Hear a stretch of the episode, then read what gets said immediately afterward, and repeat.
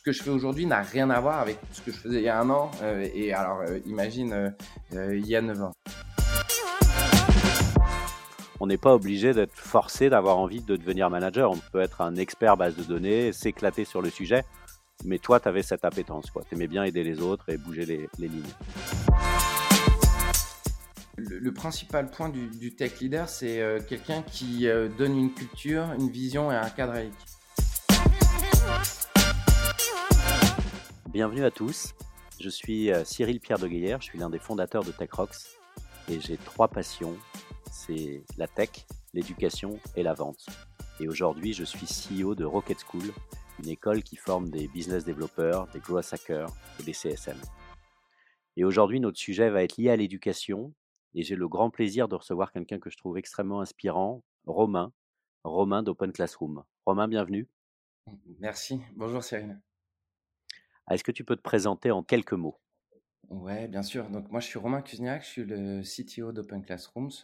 Euh, chez Open Classroom, j'ai la responsabilité de euh, toute la plateforme, c'est-à-dire euh, le design de la solution, le design tout court, le product design, le développement, la qualité, l'infrastructure. C'est assez vaste, mais voilà en quelques mots ma responsabilité chez Open Classrooms.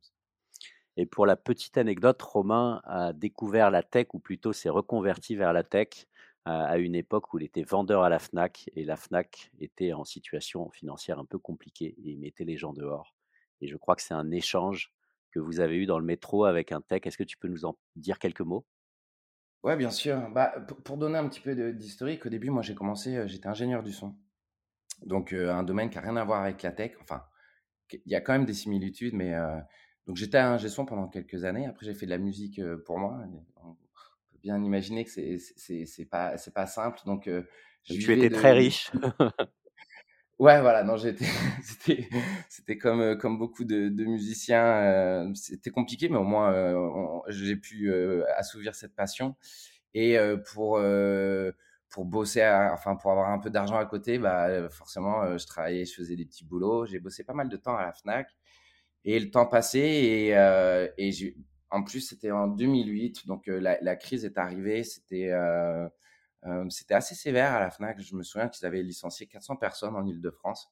moi, j'avais un petit contrat. Je me souviens encore de mon salaire. C'était 697 euros exactement. Et, je me posais beaucoup de questions. Et, j'ai pris le train à un moment et je suis tombé sur un, ami d'enfance que je connaissais bien. Je peux, je peux le nommer. C'est Guillaume Rouquier. Et, lui, il me dit, bah, tu fais quoi ce soir? Moi, je vais fêter ma démission.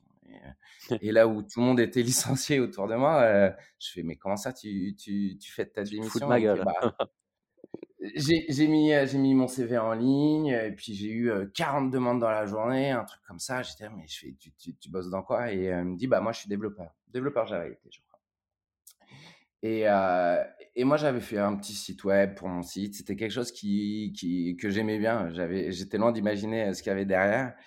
Et euh, j'ai pu profiter, profiter d'une mécanique, mécanique financière qui s'appelait le fonds Gessif, ça a été renommé depuis. Hein. Euh, mais euh, j'ai pu faire une reconversion euh, dans, dans l'informatique et, euh, et, et, et, tu vois, on, on en discutait. Il y, y, avait un vrai décalage pour moi entre tous ceux que je côtoyais qui galéraient parce que la crise était assez violente et, et ce monde tech euh, qui, euh, bah, c'est toujours le cas, qui, euh, qui a une expansion incroyable. Les, les profils sont, sont très courtisés, donc, donc je suis rentré dedans à ce moment-là. Et du coup, tu t'es formé sur le site du zéro à l'époque. et, peut-être que c'est comme ça que tu les as rencontrés, non? Pas, tant que ça, mais, mais, mais, bien sûr, je me souviens que, que c'était une formation continue et, et, c'était quelque chose où tout le monde était dessus, quoi. Donc moi aussi, euh, mais, euh, mais c'était une référence pour, euh, pour tous ceux qui, qui débutaient dans ce domaine. Mais j'ai pas commencé, ça n'a pas été mon premier job dans l'informatique. Open, Classroom, ouais. Donc reconversion d'ingénieur du son à CTO d'une belle licorne avec plus de 400 personnes dans la boîte, donc extra. Un truc que je trouve vraiment important dans ce que tu dis, c'est le, c'est voilà, il faut bien qu'on mesure notre chance dans la tech. On, fait un job qui est extra. Euh, on, produit des choses, et, et, on est très courtisé. Donc, euh, il, faut aussi avoir conscience de cette chance qu'on a et qu'on en profite tous au maximum et, qu'on ait aussi de, l'humilité par rapport à, nos collègues, nos amis qui ont pris des, des voies différentes dans des jobs où c'est beaucoup plus dur. Mais c'est bien de parler de ça. Ouais. C'est évident. En plus, quand, on regarde, c'est un métier où physiquement, c'est pas ultra pénible, dans le sens, on est quand même dans, du tertiaire, on est dans des bureaux, souvent c'est des beaux bureaux, on n'est pas debout toute la journée, ou on travaille pas physiquement, ça va. Je pense que intellectuellement, en plus, c'est un métier où il se passe tellement de choses. Enfin, je pense que c'est des métiers qui deviennent vite des passions. Il se passe tellement de choses.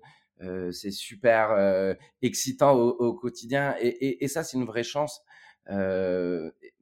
clairement, et il faut, faut, en profiter. Après, c'est normal aussi que le marché du travail aille dans les deux sens. C'est-à-dire que ne faut pas que ce soit toujours les salaires tirés vers le bas. S'il y a une pénurie, il faut former des gens, et, c'est un des rôles d'Open Classrooms.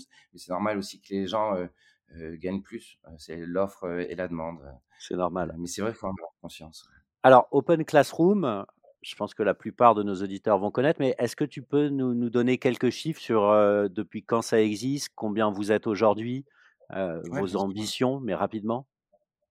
Donc, Open Classroom, c'est une, c'est une école en ligne, c'est, euh, une plateforme qui fournit des cours, mais aussi des diplômes et des parcours diplômants entièrement en ligne qui mènent à, à des métiers. donc, la mission, c'est de rendre l'éducation accessible euh, et notre vision, c'est plutôt de rendre l'éducation professionnelle accessible. Euh, avant, ça s'appelait Site du Zéro. Le, changement euh, et de business model et, de nom a eu lieu en, 2013. quand j'ai rejoint l'entreprise, on était à peu près une quinzaine. C'était en 2012. maintenant, on, va approcher 400 et on continue de grossir. c'est des milliers d'étudiants, des milliers de mentors, euh, c'est des euh, centaines de milliers euh, d'apprenants par mois, des millions de visiteurs uniques, des dizaines de millions de pages vues. Donc ça donne un peu du gros trafic. Petite question tech, c'est quoi votre stack Sur quels outils vous, vous basez votre plateforme? Ouais. Alors essentiellement pour la partie back-end, on est sur du PHP Symfony sur une infrastructure AWS et plutôt des bases de données autour de, de Postgre. Euh, même si on utilise Aurora, mais bon, c'est un service AWS. Et pour euh, le front-end, on est sur une stack euh, React. D'accord. Essentiellement. Après, il y a plein d'autres petits trucs, mais c'est vraiment le cœur de, de la stack technique. des, des, sujets qu'on voit pas mal en ce moment, de React avec du Symfony derrière. Alors, vous êtes arrivé, vous étiez 15, là vous êtes 400. Ouais. Est-ce que tu peux nous, dire déjà un peu comment tu es arrivé? Puis ensuite, on, je pense qu'il y a un sujet qui doit être super intéressant. C'est à 15, tu dois avoir les mains dans le cambouis. À 400, certainement beaucoup moins. Euh, bah déjà, comment est-ce que tu as été recruté chez Open Classroom? Comment ça s'est passé? Alors, moi, je venais d'une ESN et euh, j'avais fait beaucoup de projets. Donc, c'est très intéressant les ESN parce qu'on voit plein de projets différents. Et euh, comme beaucoup, au bout d'un moment, on se dit tiens, je veux creuser les choses, je veux aller chez le client final. Euh, c'est marrant d'appeler euh, une startup client final, mais quand on est dans, les ESN, c'est souvent comme ça qu'on qualifie. Euh, j'avais plein, plein d'opportunités et puis, et puis j'ai été contacté donc, par, par Mathieu Nebra. J'y suis allé un petit peu en mode, bon, je, visais plutôt un grand groupe, mais je me souviens de, du premier entretien d'embauche où bah, au bout d'une heure, on était sur le tableau de blanc en train de se dire qu'est-ce qu'on va faire dans trois mois, dans six mois. Et, je suis sorti de là en me disant, c'est pas ce que je m'imaginais, mais c'est là où je vais bosser. Euh, et, c'est comme ça que je suis rentré. Euh, à la base, je, je rentrais pour m'occuper d'un projet de R&D autour des, des plateformes d'apprentissage en ligne, celle de demain, euh, qu'allait construire Open Classrooms. et puis, au, fur et à mesure, assez vite, bah, j'ai pris un peu le lead de, de, cette équipe. et puis, petit à petit, bah, la, la responsabilité de l'équipe euh, c'était devenu assez naturel. Euh, à ce moment-là, euh, une, ouais, une dizaine, un petit peu moins de développeurs.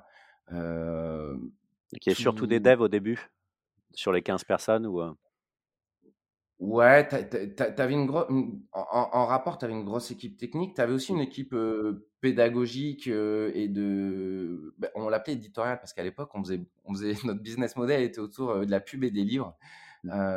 Et puis après, ouais, en fait, chaque service, c'était une personne quasiment. tu vois, en communication, c'était une personne, en, RH, c'était une personne. donc, c'était assez petit, ouais. En sales, c'était deux, deux, trois personnes. Donc, donc, ça a été ça. Ce qui, est assez intéressant, c'est que la croissance d'Open Classroom, ça, elle est aussi liée à, la croissance et à la connaissance et à l'évolution du marché de l'éducation en ligne. Euh, l'éducation en ligne, contrairement à d'autres domaines comme la musique, c'est assez récent. Culturellement, ça n'a pas encore fait totalement sa révolution. Euh, tu vois, si tu prends la musique en ligne, bah, tu as Spotify, euh, le modèle, euh, le business model, ça y est, il est tracé depuis des dizaines d'années. bah, tu es dans l'éducation, hein, tu, tu, tu, vois très bien ce que je veux dire. Là, c'est beaucoup plus vaste, beaucoup plus morcelé. On parle de changement de vie hein, quand on parle d'éducation, et mmh. j'en suis le témoin, c'est-à-dire que ton choix, il n'est pas de se dire, tiens, je vais prendre un mois et puis, et puis j'arrête, ça me coûte 9,90 euros. donc en fait, entre la vision de l'éducation en ligne il y a, a 10-15 ans euh, et maintenant, il y a eu des changements euh, majeurs. À l'époque, c'était euh, plus des cours. Après, il y a eu tout l'avènement des MOOC. puis, la culture et la législation a permis des changements. C'est-à-dire commencer à pouvoir donner des certifications en ligne, des diplômes en ligne. c'est devenu de plus en plus naturel. Il y a eu la crise du Covid qui fait que c'est une évidence que l'éducation en ligne, c'est un point important.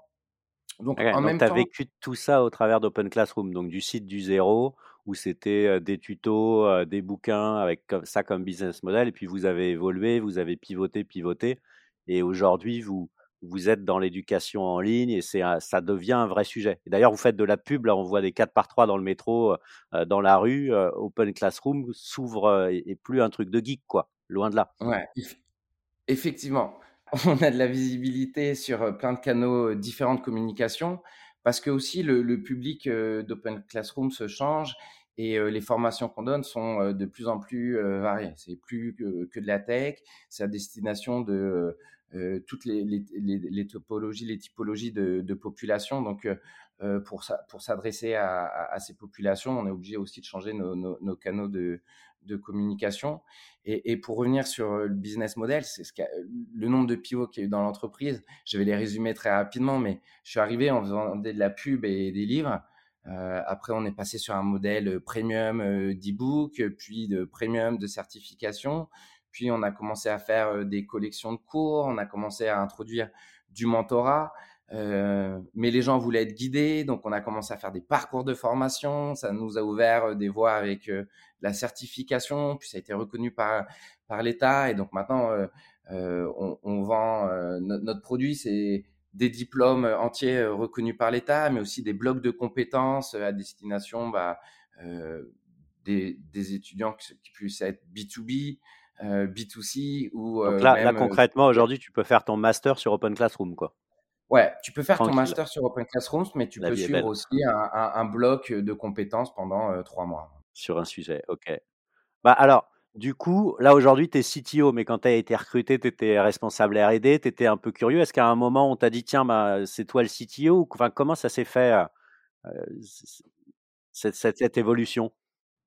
Bah, en fait, quand, quand tu es dans une petite boîte, tu pas vraiment de C-level. Ou alors, euh, tu, tu, te retrouves avec euh, la, moitié de la boîte, c'est de l'exécutif. donc, en fait, au fur et à mesure de l'entreprise, le, les niveaux hiérarchiques euh, sont montés et moi je suis monté avec ces, niveaux hiérarchiques. C'est-à-dire que euh, les, les six levels chez Open Classroom, ça arrivait euh, peut-être il y a, a 4-5 ans. Donc au début, j'étais responsable technique, directeur technique et, après CTO, mais finalement, j'ai toujours été le leader tech de, l'entreprise. et en fait, ton niveau d'expérience ou d'exigence ou d'exécutive euh, il a évolué aussi avec la boîte. Au début, on n'avait pas besoin d'exécutif. Euh, et, et, c'est comme ça que ça a évolué pour moi de façon assez naturelle.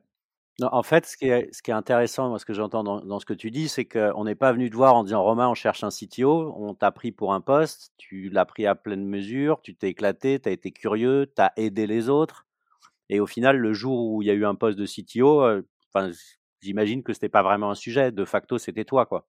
Ouais, ça n'a pas été un sujet. Alors, c'est aussi parce que je pense que j'ai su démontrer que à chaque évolution de l'entreprise, je continuais d'être performant ou je continuais Mmh. d'avoir de la vision pour ce niveau-là. Et, et, je pense que c'est ça qui est assez intéressant aussi dans, dans les carrières de tech leader, dans, dans les startups scale-up, c'est que tu as énormément de d'étapes ou de d'évolutions dans l'entreprise qui font que ton métier change tout le temps. Euh, et euh, ça, ce que je fais aujourd'hui n'a rien à voir avec ce que je faisais il y a un an. Euh, et alors, imagine il y a neuf ans. Donc, c'est aussi parce que à chaque nouvelle étape, j'étais prêt ou je montrais des aptitudes à, à, à le devenir. que ça s'est fait naturellement. Mmh. Et puis tu avais envie, tu avais cette, cette, cette envie d'aller vers du management. Ce qui n'est pas forcément ce qu'on se disait euh, lors de nos dernières conversations. On n'est Ouais. pas obligé d'être forcé d'avoir envie de devenir manager. On peut être un expert base de données, s'éclater sur le sujet. Mais toi, tu avais cette appétence. Tu aimais bien aider les autres et bouger les, les lignes. C'est un sujet qui est, très intéressant ce que tu viens de dire parce que ça, ça alors ça tend à changer, hein, euh, mais euh, pendant, longtemps et je pense que c'est dans le cas dans beaucoup d'entreprises, l'évolution du euh, de du technique ou de l'expert technique, c'est ah tu veux continuer d'évoluer, deviens manager. Alors que je trouve que ça, ça pose plein de problèmes. Le premier point, c'est que manager, c'est un autre métier. C'est pas du tout les mêmes compétences, c'est pas du tout une évolution logique. Parce que de toute façon, quand tu deviens manager, il y a de grandes chances que tu ne fasses plus de technique. Donc en plus, c'est un gâchis pour l'entreprise parce que le plus grand expert technique ne va plus faire de la technique. Euh, et, ça, je ne sais pas si c'est culturel euh, en, France particulièrement, euh, ça tend à changer. Mais tu vois, par exemple, chez nous, on sépare les, deux, parcours. C'est-à-dire que la suite logique d'un expert technique, c'est pas forcément d'être manager. faut le vouloir, c'est un autre métier. Et on essaie de valoriser autant l'expert technique que le manager.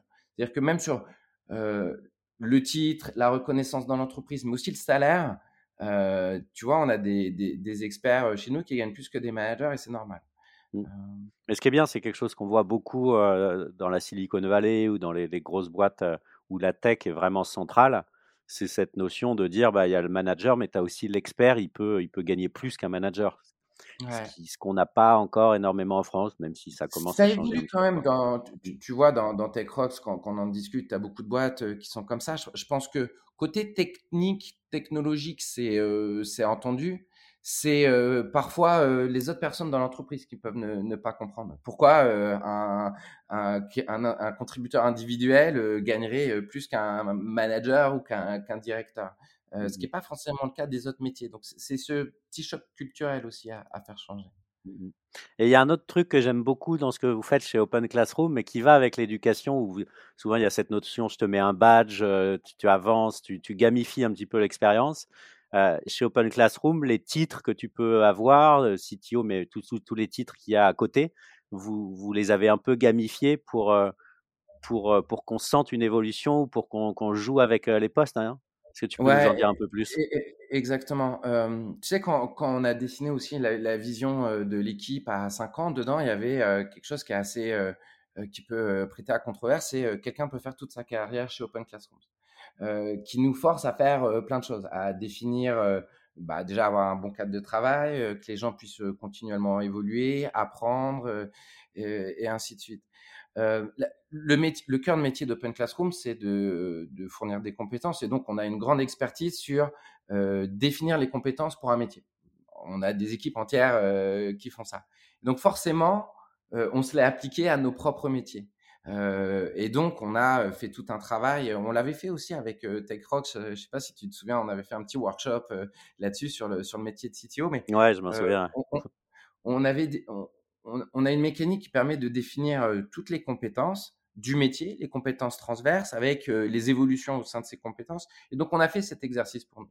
Et on a, on- a fait un- une conversion entre ces compétences et, euh, l'évolution, aussi bien en termes de, de titres, de niveau dans le métier. Et, on, on a appliqué ça aussi à une grille salariale. Il y a la transparence des salaires dans l'équipe technologique. Donc, on a une grille, des compétences qui sont liées, des moyens d'évaluation liés, et puis euh, euh, ça permet à, à, à, à, chaque développeur ou tous les métiers de se dire bah j'en suis là, euh, si je veux progresser, il faut que Mm. euh, je monte dans, dans ces compétences là, euh, et puis euh, le, le, titre il est c'est très compliqué les titres, mais nous, on a vu une valeur à, bien les nommer parce que il y a des gens qui trouvent leur reconnaissance par aussi mmh. un, changement de titre. Donc, on a aussi bah, huit niveaux et, un terme spécifique pour ces. tu as, des, noms là, tu peux nous en donner quelques-uns qu'on. Ouais, bien sûr, tu, tu, commences à associate, peu importe, engineer ou designer. Après, designer, senior designer, euh, staff designer, senior staff designer, principal designer et euh, senior principal designer. D'accord, classe. Donc tu commences direct à marquer associé dans ton titre, euh, alors qu'en vrai tu es tout en bas. Mais du coup tu gamifies le truc très bien. Et en fait, ce qui est cool pour tes équipes, j'imagine, c'est que si elles veulent aller plus loin, évoluer, gagner plus, ou même switcher d'une dynamique à une autre, bah, ils savent ce qu'il faut qu'ils travaillent, combien ils vont gagner. Exactement, parce qu'ils ont, ils ont la visibilité sur les salaires, ils ont la visibilité sur les compétences qu'ils ont, euh, celles qu'ils n'ont pas. Ceux qui ont ces compétences-là et pour qui euh, ça peut être des mentors, euh, des référents, quand tu as des changements de métier, ça permet aussi de faire une correspondance entre tes compétences là et tes compétences autres. tu as aussi donc les hard skills hein, et les soft skills, c'est aussi toutes les mmh. compétences plus humaines de, de management ou, bah, là, je pense qu'en t'écoutant, tous les managers, là, comme moi, doivent se dire trop cool, je vais faire ça, mais je vais tout mapper. Mais en vrai, enfin, ce que, ce que, ce que, ce que tu dis pas, ou avec beaucoup d'humilité, c'est un boulot énorme de faire ça, de mapper les compétences. Et, c'est votre métier, hein. donc vous, pouvez le faire, mais c'est pas en une demi-journée que vous avez dû tout, tout planifier. Quoi. Mais, mais je pense qu'on va publier là-dessus, comme ça, ah ça, ça, permettra aux gens de voir ce que c'est, et sur la méthode aussi. et, et, et, concrètement, ça a pris deux ans. Mmh. Ok. Par itération. Hein, bah, si vous publiez, je veux, bien voir les, les talks quand ce sera publié. On parle de tech leader. Bon, tu es, tech leader, tu es avec nous sur Tech Rocks depuis, depuis quasiment le début. Ah, c'est quoi un tech leader? Parce que c'est c'est pas un développeur, c'est pas un CEO. C'est quoi un tech leader pour toi? Je, pense que le, principal point du, tech leader, c'est euh, quelqu'un qui euh, donne une culture, une vision et un cadre à l'équipe. Euh, c'est pas quelqu'un qui prend euh, les décisions, euh, mais c'est quelqu'un qui arrive à cadrer l'environnement de prise de décision, si, je puis dire. je pense que c'est principalement ça le, rôle. Donner une vision, donner un cadre, donner des principes et permettre aux gens de s'exprimer dans, dans, ce cadre-là un peu la, vision dont Francis, Francis Nappé de Blablacar parle pas mal, la notion de servant leader, où en fait tu es au service de tes équipes et tu fais en sorte que ce soit eux, c'est eux qui produisent et tu fais en sorte que ça se passe bien. c'est ce que je comprends de ce que tu dis un petit peu.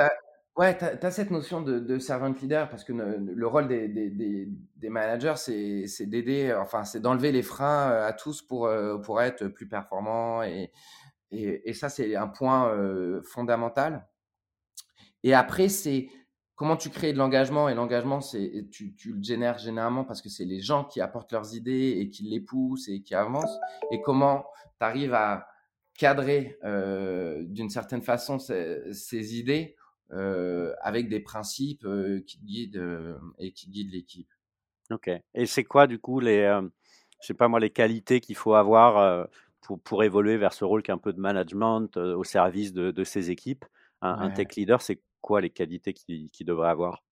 Je pense que le, premier point, c'est vraiment la, curiosité et vouloir essayer de comprendre les choses et de comprendre ce qui se fait ailleurs. et, la, capacité à toujours se remettre en question et toujours solliciter l'intelligence collective. je pense que c'est vraiment ces, ces mécaniques-là. Je pense que une des grandes qualités à avoir, c'est de, de percevoir tous les outils, que ce soit technologiques ou organisationnels, qui peuvent exister dans notre écosystème. Et on a une chance d'avoir un, écosystème qui, communique énormément sur ces pratiques. de regarder tout ce qui se fait, d'être curieux et de savoir activer ou tester cet outillage-là au bon moment dans, l'évolution de, ces équipes. Je pense que c'est vraiment le point important et c'est vrai qu'on a une communauté qui échange beaucoup, enfin, ce qu'on voit au travers de Tech Rocks, mais, mais dans les publications qu'il peut y avoir des, tech leaders entre eux, il y, y, a vraiment une, une énorme force. Donc, je te, je, te, rejoins là-dessus. Et, et, je pense que le, point de vigilance et, d'attention pour les, les, tech leaders et plutôt ceux, ceux, qui débutent, c'est de se dire il n'y a, a, pas de recette magique. C'est pas parce que ça marche ou que Google fait comme ça ou que Netflix fait comme ça qu'il faut l'appliquer tel quel. Je pense que c'est vraiment cette idée de se dire, ça me crée une boîte à outils. ils ont des contextes qui sont différents du mien. je peux l'utiliser, mais c'est pas de se dire ah Google fait comme ça, je vais faire comme ça parce que ça marche chez Google. Google, c'est des milliers de, développeurs, c'est des volumes qui sont très différents d'une startup. Par contre, dedans, il y a peut-être des, outils de recrutement, d'organisation, de technologiques à s'inspirer. C'est clair. Mais je, ça, quand Google effectivement propose, parle de ces bonnes pratiques, en fait le contexte n'est pas le même forcément. Google, ils ont quasiment que des e-players. Il y a les gens se battent pour aller bosser là-bas. une boîte en France qui fait du service, enfin qui fait de l'informatique, du, du, numérique et qui n'est pas connue, c'est super dur de recruter. Donc, tu n'as pas forcément que de e-players, que des gens qui sont fous passionnés du sujet. Et donc, tu peux pas forcément appliquer les mêmes recettes. Donc, euh, et puis, leur, leur, organisation, c'est pas les mêmes. Ils peuvent se permettre euh, de, rater des produits, alors que quand tu es dans une petite startup, bah, c'est un peu plus compliqué. Même technologiquement, tu sais, à un moment, euh, tout le monde voulait faire du NoSQL parce que Google avait sorti BigQuery Ouais, mais euh, c'était pas du tout les mêmes volumes. Quand tu as 200 clients, ne fais pas du NoSQL, tu n'as pas les mêmes problématiques que, Google. Donc c'est. Alors, je, vois un peu le, sur TechRox ou nos auditeurs qui écoutent le podcast, il y a des managers expérimentés, mais on a aussi des, développeurs, des profils un peu plus juniors qui aimeraient bien se projeter, pourquoi pas, vers ces, rôles de tech leader. Si tu devais donner des conseils à un, jeune développeur, enfin quelqu'un qui a 25, 30 ans, qui est développeur un peu expert sur ce sujet, qui aurait envie d'aller vers des postes un peu plus euh, sur ce type de responsabilité, euh, avec plus de management, est-ce que tu aurais quelques conseils à lui donner euh? bah, c'est un petit peu ce qu'on a dit auparavant. sois curieux, lis beaucoup, sois humble et apprends, travaille beaucoup tes soft skills, c'est-à-dire euh, tout ce qui est euh, écoute, euh, empathie. je, pense que c'est des points principaux. Faut se dire aussi, dans la vision que moi j'ai du management, faire du management et d'être servant leader, c'est aussi se dire qu'à un moment, on fera moins de technique. donc, quelqu'un qui se dit tiens je veux devenir manager comme ça je pourrais imposer mes idées technologiques je pense que c'est pas forcément la, bonne voie Il faut comprendre que, bah, en tout cas, dans, mes équipes, les managers, ils font, ils font plus de code du tout. Euh, ils, justement, ils sont servant leaders, c'est-à-dire ils favorisent les conversations pour déterminer les solutions et, et, et, et les imposent pas. donc, faut avoir conscience de ça. C'est beaucoup d'accompagnement, du coaching, et c'est très enrichissant. C'est un métier différent. c'est un contexte similaire, mais un métier différent. Donc, faut en avoir conscience. Et comme tous les métiers, soyez curieux, euh, écoutez, apprenez. Euh, euh, et, et, et, pour une philosophie que, que, que, je veux pousser, travailler les mécaniques de bottom-up, de engagement, de comment mmh. l'intelligence collective des équipes est, est, beaucoup plus performante que la seule intelligence d'un, la seule expérience d'un, d'un, manager. Bah ce que je trouve intéressant là dans ce que tu dis, on en a un peu parlé tout à l'heure, mais du coup je, remets le doigt dessus. C'est en fait, tu veux devenir tech leader. Est-ce que est-ce est-ce que c'est vraiment ce que tu veux faire? Parce que si tu aimes coder, si tu as envie d'être dans le code, et c'est génial d'être dans le code, de créer, euh, bah, c'est pas forcément la direction tech leader en, termes de manager. Donc se poser aussi la question de est-ce que à terme j'ai envie de, coder un peu moins, d'être plus dans le management, donc peut-être plus dans le produit que, que dans la production. Ok. Ouais, totalement. Il y a beaucoup parfois d'échecs dans, dans, la transition parce que les gens ne voyaient pas ce qu'il y avait derrière le poste en fait. Il y a des choses bien, mais il y a aussi des choses qui sont compliquées. Il y a de l'humain à gérer, il y a de la performance parfois qui est pas bonne et c'est pas forcément des situations délicates. Il y a un peu de paperasse quand même. tu as des budgets, tu as du recrutement. c'est un métier qui, qui, est très qui peut t'apporter beaucoup parce que tu vois, tu vas aider les gens à évoluer et c'est là-dessus euh, que c'est très intéressant. Tu as aussi euh, d'autres choses qui sont très différentes, qui sont pas forcément les plus agréables. et, et souvent, les gens se trompent. Ils se disent ah je vais faire de la tech au niveau plus haut niveau, je vais faire de l'architecture. Euh, bah c'est pas ça le, le, le, métier de manager. Ça, c'est un métier plus d'expertise. Et donc, est-ce que tu es prêt à dire à un moment, je code plus moi, ça manque hein, des fois de, de, de, de, ne pas coder. Hein, je comprends. des fois, du coup, des fois, tu dois aller te planquer chez toi et, et, et, tu pisses deux, trois lignes de code pour, pour, te rappeler. Euh. Et, des fois, pendant mes vacances, je suis content euh, de, de, ah. coder euh, pour des librairies personnelles. Mais la réalité de mon métier et des métiers de tech leader, c'est tu, tu codes plus. mais c'est pas grave. c'est un choix. C'est le truc que du coup, tu fais un peu, en, un peu en passion. Ouais. Même moi, je fais, je fais pareil là sur Rocket School. Bah, je dirige, on a 40 personnes. Donc, j'ai plus vraiment besoin de coder, mais j'aime bien de temps en temps faire des petits projets ou mettre les mains dans le cambouis. C'est vrai que ça, ça c'est des petits plaisirs. Mais bon, c'est plus le quotidien du, c'est plus le quotidien du manager. on, court un peu là sur le temps, là, on papote, on papote. est-ce que tu t'aurais, tu t'aurais, là, tu parles beaucoup de bouquins, de ressources. Est-ce que tu aurais deux, trois, quatre livres rapidement à nous citer qu'on, notera aussi dans le, dans le résumé pour que pour un peu diriger les gens dans leurs réflexions, nos, nos collègues tech leaders Ouais, euh, alors j'en ai plusieurs euh, parce que il y, a, y, a, plein de choses qui, enfin, comme on gère toute la plateforme et la solution, il y a, forcément plein, plein de livres qui, me viennent en tête. je, je t'en donne quelques-uns. sur, sur la partie produit, je pense qu'un un, bon résumé des tendances actuelles, c'est Empowered de Marty Kagan. Euh, je suis pas forcément d'accord avec tout ce qu'il dit, mais je trouve que c'est un très bon résumé des, bonnes pratiques. Euh, sur la partie plus pratique autour de la technologie. Celui qui m'a beaucoup inspiré, c'est quand même XP. Je trouve que c'est la racine de, l'agilité, c'est-à-dire c'est pas un framework, mais plus des guides et, et, il est très mal nommé parce qu'il s'appelle Extreme Programming. On pense à un truc de codeur fou, mais le sous-titre est plus intéressant. Il s'appelle Embrace Change. donc celui-ci, je le conseille. sur le design, il y, y, en a plusieurs. Celui que je note, c'est Atomic Design, pas parce qu'il a je, je pense que c'est vraiment le, le point de début de pas de point de début mais il a vraiment cristallisé la notion de, de design systémique et c'est en train de le product design c'est vraiment un domaine qui est en train de changer de partout et c'est super intéressant. Et dans les autres euh, sources d'inspiration euh, sur la technique j'aime beaucoup le travail de, de Martin Fowler euh, j'aime beaucoup le travail de Robert Martin même si le personnage est un peu euh, critiquable pour ses points de vue politiques, mais c'est vrai que les livres qu'il a écrits sont, sont, très intéressants. Euh, sur l'infrastructure, euh, Accelerate, bien sûr.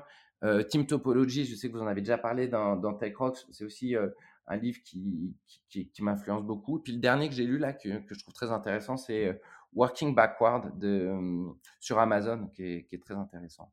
Voilà, j'en ai donné plein, mais ah, on, les notera, on les notera en, dessous du podcast ou à côté pour, euh, pour repasser un peu toutes les infos. Mais clairement, cette, euh, la culture qu'on peut aller chercher euh, chez les autres nous permet d'être tous vraiment meilleurs. Romain, on aurait pu parler deux, deux heures de plus, mais, mais on me fait signe dans l'oreillette qu'il va falloir qu'on arrête. un énorme merci. bravo à toi pour bah, déjà parce que tu, tu viens d'une reconversion euh, et, ça montre aussi euh, à tout un chacun bah, qu'on peut se reconvertir, qu'on peut aller vers des métiers qui sont en tension, où il y a plein de boulot, et tu peux le faire bien et, euh, du coup être reconnu par tes pairs et par tes équipes après. Donc c'est top. Merci Romain pour ce partage. Merci beaucoup Cyril. Merci.